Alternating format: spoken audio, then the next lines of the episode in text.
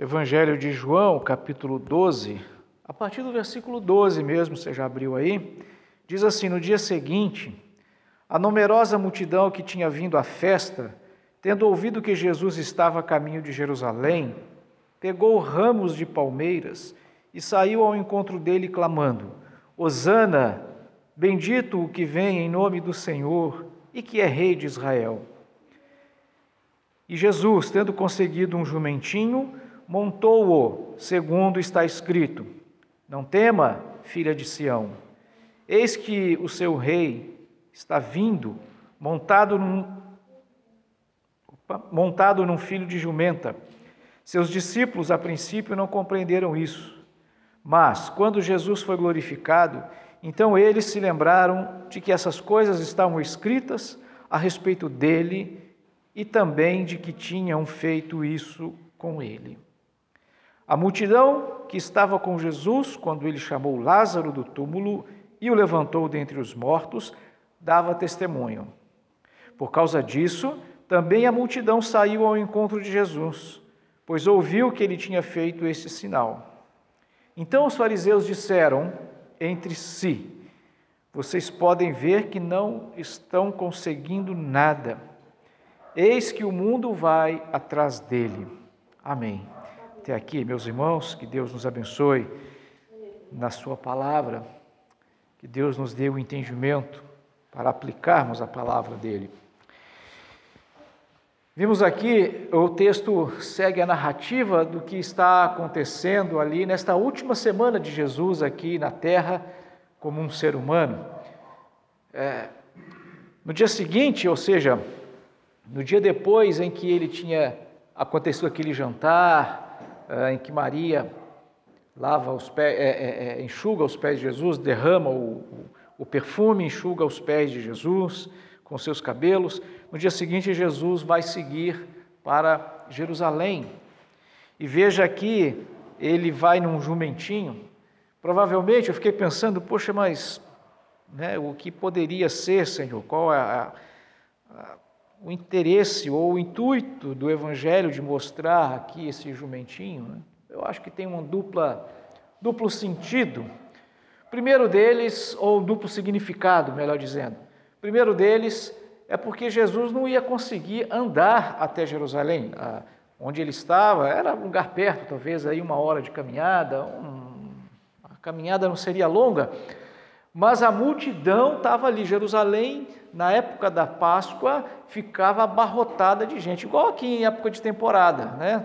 Triplica a população aqui, é uma coisa horrorosa. A gente evita sair, porque muitas vezes você demora um tempão para andar 500 metros aqui nessa rua, está cheio de carro, cheio de gente, as praias lotadas, supermercado cheio, então a gente evita na época de temporada. Jerusalém, nessa semana da Páscoa, eram vários os, os momentos, mas essa em especial, porque a Páscoa era talvez a principal celebração dos judeus. Você se lembra que a Páscoa celebrava a libertação do povo da escravidão do Egito, quando as pessoas eh, que Moisés liderou, toda aquela população, toda aquela né, talvez em torno de 2 milhões de pessoas, saíram do Egito, eles eram escravos, e para que eles pudessem sair, Deus trouxe aquelas pragas, aqueles juízos sobre os egípcios, e o último deles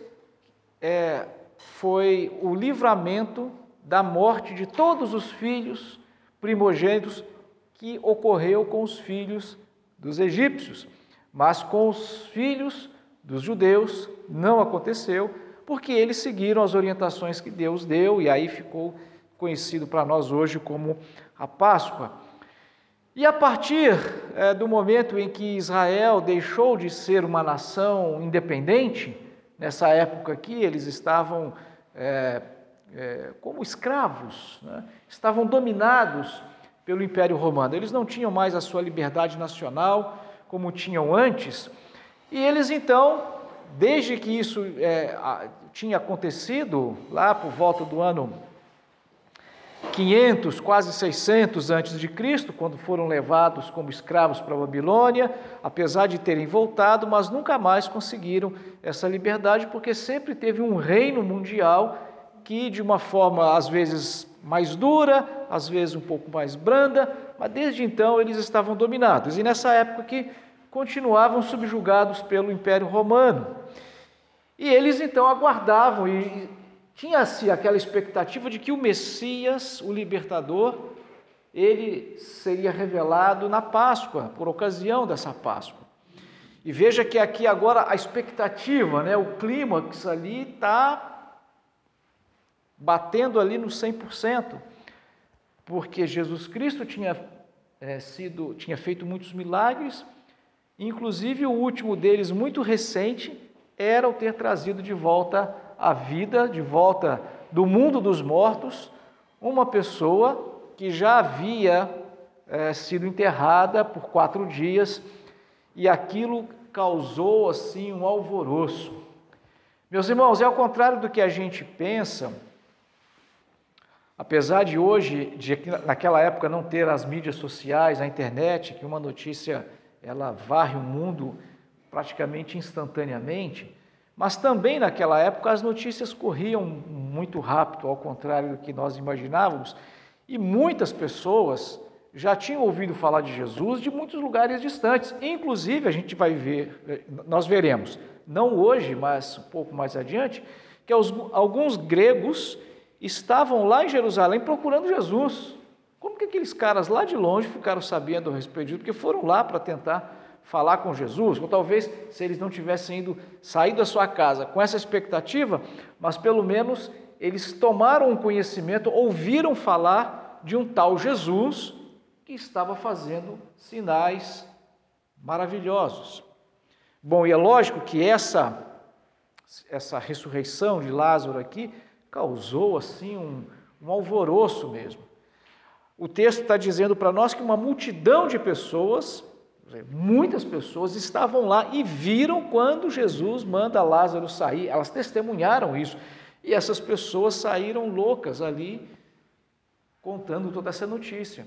E muitas outras pessoas queriam também ver, muitas delas, muito mais o Lázaro do que Jesus, porque elas queriam ver o cara que voltou da morte. Imagina se a gente ficasse sabendo que alguém depois de quatro dias foi ressuscitado. Não aquele que foi ressuscitado no hospital, estava lá ainda. E aí a gente vê, poxa, foi um. Muitos deles, muitos que eu já ouvi falar, nunca parei para ouvir alguém desses modernos dos dias de hoje é, que dizem que morreram e voltaram à vida. Eu lembro que um, pela internet, eu ouvi um relato. Só que esse diz que ficou 20 minutos morto e aí ele foi num, viu um campo muito florido, viu algumas coisas, assim, passou por um túnel e tal. E aí, sim, né? Não sei quanto aos outros que já ouviram, mas para mim não falou nada com nada. Né? Mas enfim, Lázaro não. Lázaro, quatro dias morto. Quem é que não queria ir ouvir o que esse homem teria para dizer? Até eu queria ser o primeiro da fila. Muitos foram atrás de Lázaro, mas muitos outros atrás de Jesus.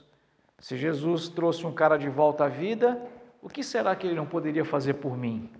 Talvez muitos buscando um benefício próprio. O fato é que, como nós já dissemos, muitos creram que Jesus Cristo é, é aquele, esse crer, esse assentimento intelectual, porque não dava para duvidar que Jesus era um homem especial após ter feito os milagres que ele fez.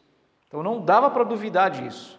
Mas não era a fé salvadora, como já disse aqui outras vezes, essa fé salvadora, ela é diferente desse assentimento intelectual. Mesmo hoje, se a gente sair fazendo uma pesquisa agora, talvez nós não vamos encontrar ninguém que duvide de Jesus aqui na nossa região. Mas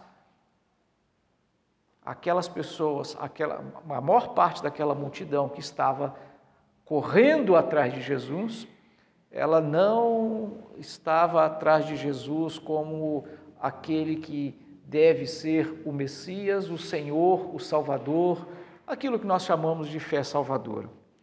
Seria impossível para Jesus caminhar com todas aquelas pessoas ali apertando. Por isso ele vai e pede um jumento para poder ficar essa caminhada até lá, mais, mais fácil de chegar até lá, porque Jesus precisava chegar a Jerusalém. Ele iria morrer em Jerusalém. Era ali que ele iria cumprir o seu ministério, era ali que ele iria cumprir o propósito da missão dele, de vir para morrer por nós, de ser o Cordeiro de Deus que tira o pecado do mundo, de ser o sacrifício de Deus que tira o pecado do mundo. Então ele tinha que estar em Jerusalém, ele não poderia deixar de estar lá, por isso precisava daquele animal.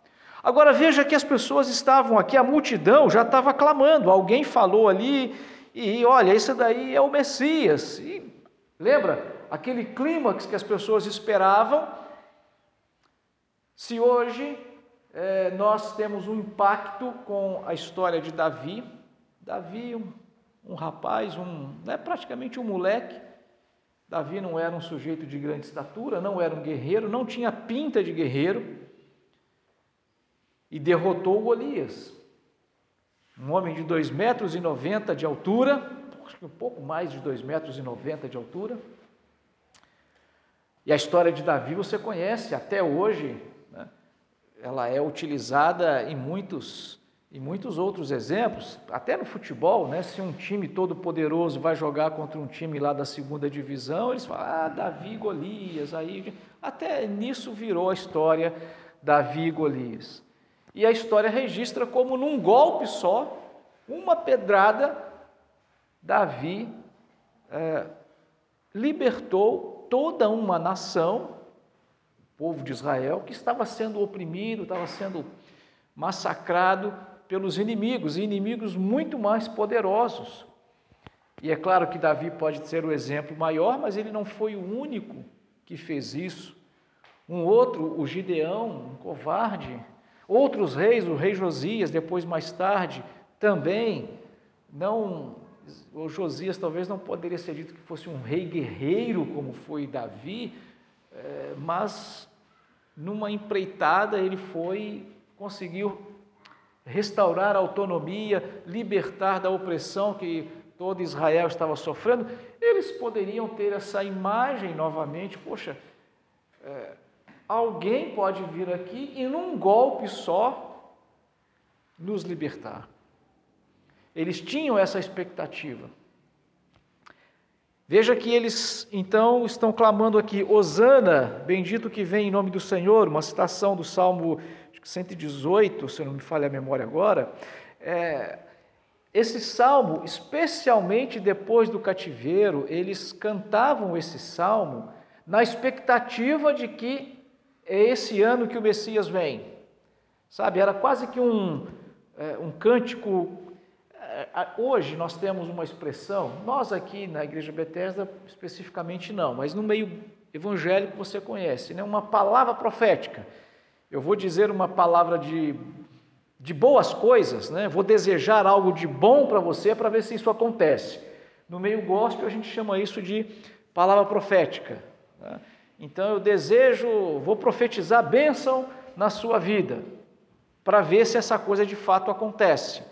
De uma certa forma eles faziam isso, né? Vamos cantar profeticamente, Osana, bendito é o que vem em nome do Senhor. Vai que o profeta, vai que o Messias está chegando, a gente está, digamos assim, criando esse clima. Então aqui já estava novamente esse clima. Veja, meus irmãos, que com isso é, a expectativa da chegada do Messias, ela era assim, sabe, é, é, é tremenda. É como se você tivesse ali atento, esperando uma oportunidade de acontecer alguma coisa. Sei lá, de repente você está ali na expectativa de, de conseguir um, um, um emprego, você gostaria muito de trabalhar numa determinada atividade. Então você fica olhando a, a, internet, você olha o noticiário para ver se quando que vai abrir a vaga, quando que vai surgir, quais são os documentos necessários, e você está ali, e está naquela expectativa. Aí vem a notícia, ó, só amanhã é, o, sei lá, os cinco primeiros que chegarem é, vão preencher a ficha. Ah, você sai correndo e vai lá e chega e preenche a ficha, porque você está atento, está alerta. Quando sai a notícia, você não está comendo mosca, você viu a informação e vai, é agora. Veja, eles tinham essa expectativa, e quando Jesus aparece, não tinha como eles não perceberem que Jesus apareceu, porque eles já estavam com toda aquela expectativa formada. E isso mostra para nós que ao rejeitarem Jesus, eles rejeitaram conscientemente. Quem rejeitou Jesus como Messias, quem disse três dias depois aqui, desse dia, crucifica, crucifica. Você lembra? Lá no filme, lá nos filmes, a gente viu a multidão toda lá, solta Barrabás, crucifica Jesus. todas aquelas pessoas que estavam ali gritando isso, elas rejeitaram conscientemente.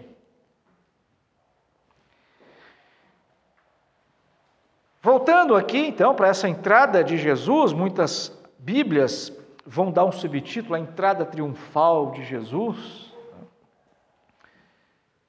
Eu não sei como que a gente poderia chamar de entrada triunfal, sob que perspectiva, porque Jesus não entra como alguém que triunfou numa batalha. Essas procissões, elas não eram incomuns. Quando um rei, um guerreiro, ia numa determinada região, derrotava lá os povos contra quem eles guerrearam. Quando eles voltavam para sua cidade, aí existia uma procissão, o general vinha ali montado num cavalo né, bonito, aquele cavalo é, de, de, do filme do Ben-Hur, não sei se um cavalo branco, qual a cor do cavalo, agora eu não sei. Mas aqueles cavalos ali de quase 3 metros de altura, imponentes, cavalos guerreiros, cheios de pompa, roupa reluzente, aquela coisa toda, e ele vinha lá marchando triunfante mesmo, peito estufado, e as pessoas ali ovacionando. Se a gente fosse comparar, eu me lembro de uma vez um, um pregador que fez uma comparação, fazendo uma pregação bastante é, é, como é que a gente fala, o termo que a gente fala, é, é, é, é, de prosperidade, né? Ele diz que Jesus era rico porque Jesus tinha um jumentinho. Bom, ele não leu a Bíblia direito, né? Porque, o, primeiro, o jumentinho não era de Jesus. Jesus pegou emprestado. E outra, jumento era o pior dos tipos de, de, de de, de animal é, no sentido de status. Você tinha os cavalos, tinha os camelos, esses eram top. O camelo era, o camelo era uma Ferrari, talvez, da época. Né? Ah, os, os cavalos ali, talvez uma BMW, uma Land Rover, né? Já falei tanto da Land Rover. Mas o, o, burro não, o burro era um animal de carga, o burro era um animalzinho de pobre, né? E o jumentinho, o filhote do, do, do, do, do jumento, então, da, da, da jumenta, ele era ainda o outro mais chinfrim ainda. Não existia nada mais pobre do que dirigir, ó, do que dirigir, do que montar um jumento. Hoje, que carro que a gente poderia colocar aqui? Sei lá, que carro, né? Carro de pobre. Hã? Carrinho de rolimã. É, não, eu digo carro, né? Né? O que? Um, um, um Siena, Ivana? É isso? Não, né? Fusca, né? Sei lá, né? Um Fiat 147. É, aliás, o, fala que carro de professor é, é Celta, né? O Celta. carro de pobre. Né? Não tem status nenhum. Jesus ele vai indo no pior, ele não queria chamar atenção. Jesus não entrou triunfante, ele entrou humilde.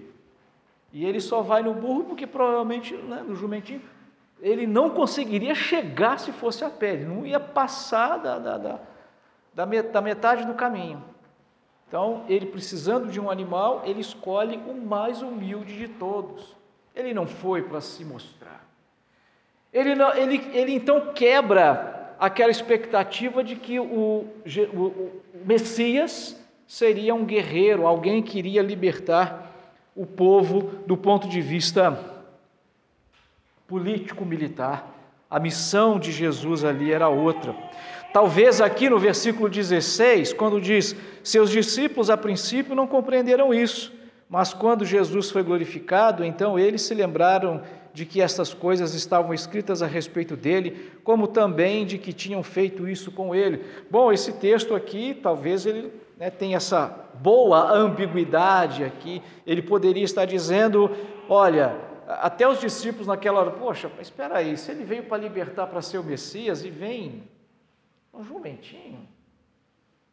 Eles ficaram, até os discípulos ficaram meio sem entender como que alguém que vem para libertar, para trazer a libertação, entra tão, parece tão derrotado. Mas depois que Jesus foi glorificado, eles entenderam. Jesus não veio para salvar do ponto de vista político, militar. Ele veio para nos dar a salvação eterna, a salvação diante de Deus. Isso também confundiu aquelas pessoas, porque aqueles que queriam um Jesus apenas um, apenas um guerreiro, algum libertador, como eu já disse outras vezes aqui, quantas pessoas estão atrás da bênção de Jesus? Ó, oh, hoje o Brasil está abarrotado de gente que quer as bênçãos de Jesus, mas são poucos os que querem o Jesus das, da bênção. São poucos os que querem um compromisso com Cristo sem nenhum tipo de troca da perspectiva humana. Para entender isso, meus irmãos, é necessário esse novo nascimento, porque sem o novo nascimento, a gente crê em Jesus como aquela multidão cria. Olha, era alguém que vai fazer alguma coisa boa para mim vai curar minha unha encravada, vai curar o meu câncer, quem sabe até vai ressuscitar de volta meu marido que já morreu, porque quem ressuscita um morto de quatro dias, ressuscita um morto de dez anos, né? Por que não? Então eu quero que ele ressuscita um para mim também, e assim, sei lá o que, que poderia passar na cabeça daquelas pessoas. Mas o fato de Jesus estar entrando na cidade de maneira tão humilhante demonstra que ele não tinha apego a essas coisas mundanas, como nós não devemos ter também. E aqui, meus irmãos, mais uma vez, né, a gente volta a lembrar, eu não posso deixar de fazer a referência acerca das no, do nosso tempo, do nosso dia. Nós não somos do mundo, mas estamos no mundo. Né? Nós precisamos nos envolver com as questões desse mundo, e aí a gente fala das questões políticas, mas nós temos que ter em mente de que não são os políticos que vão resolver as nossas questões mais profundas, as questões da nossa alma, da nossa salvação eterna. Por isso a nossa confiança não tem que estar neles. Eu não me lembro agora se é Salmo 8, Salmo 36. Bom, infelizmente estou me confundindo agora porque eu leio né, Normalmente eu leio toda semana, mas eu leio vários deles, sempre os mesmos, e agora estou me confundindo com os números aqui, mas ele diz o seguinte: Não confieis em príncipes, nem em filho do homem. Sai-lhes o entendimento, ou seja, eles morrem e aí vira fumaça, vira lembrança. Hoje está vivo, amanhã está morto. E aí? Que esperança que eles podem dar para nós? Mas Jesus Cristo é aquele que pode nos dar a esperança eterna. Veja que o texto fala então, né, que as pessoas, já disse isso aqui, o versículo 17, 18, falando sobre as pessoas irem ao encontro de Jesus. Eles, num primeiro momento, fazem aquela celebração toda ali de Jesus, e ou para Jesus, aquela celebração, aquela. É, ovação? Ovacionar? Puxa, agora me deu um branco aqui qual seria a palavra certa, né? no sentido de aclamar Jesus como rei, ainda que Jesus, ele, ao mesmo tempo que fugia e não queria de jeito nenhum essa glória humana, no entanto, Deus permite que essa aclamação ocorra para que ficasse registrado, porque de fato Jesus é o Rei dos Reis. Assim como aquela mulher, quando ungiu Jesus, derramou sobre ele aquele perfume é, maravilhoso, caríssimo, para demonstrar que ele era o rei, que ele era o Senhor, que ele era digno de ser ungido, porque a unção no Antigo Testamento, né, tanto o sacerdote quanto os reis, eles eram ungidos.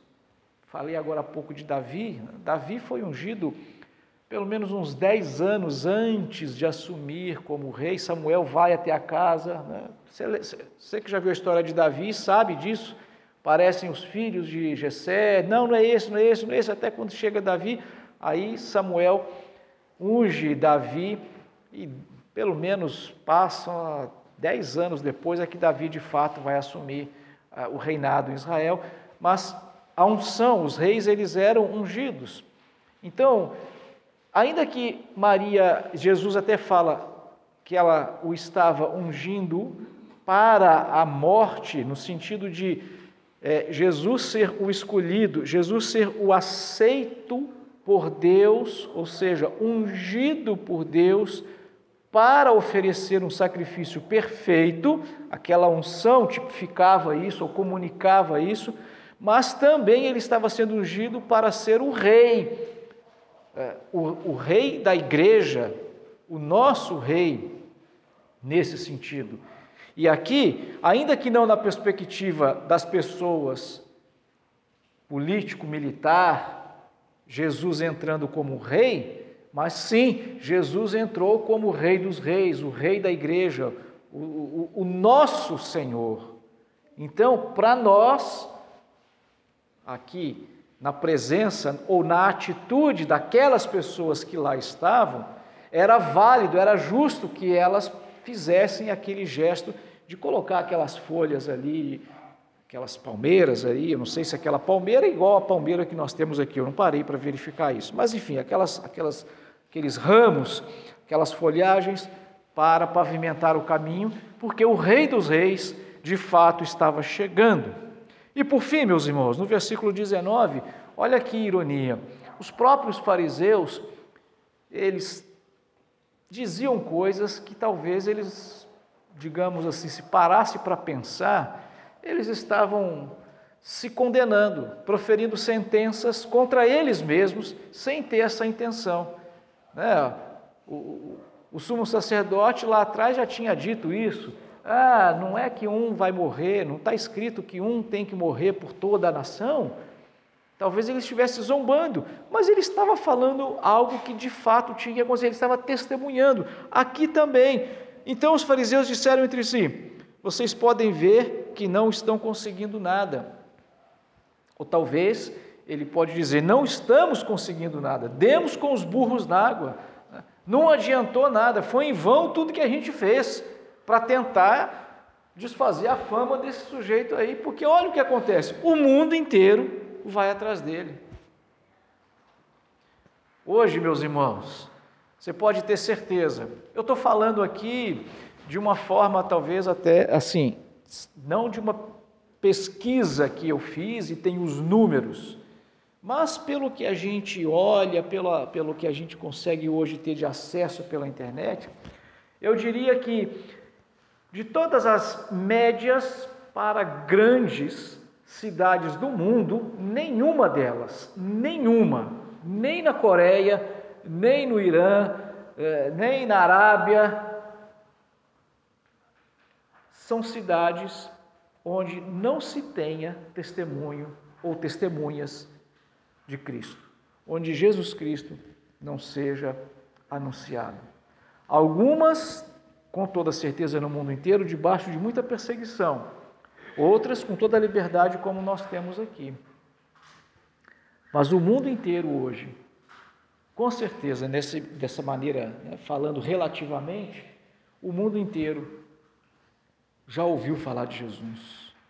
E no mundo inteiro há pessoas que seguem Jesus. Talvez com seus tropeços, com seus erros, com suas falhas, mas no mundo inteiro as pessoas seguem Jesus. E todo o esforço que aqueles homens fizeram para calar Jesus não deu em nada. Eles aqui profetizaram, digamos assim, a sua própria sentença. Jesus é o Senhor. Jesus é o Messias. Jesus é o Rei dos Reis. Jesus é o nosso Senhor e nosso Salvador. A Ele e somente a Ele toda a honra e toda a glória. Oremos.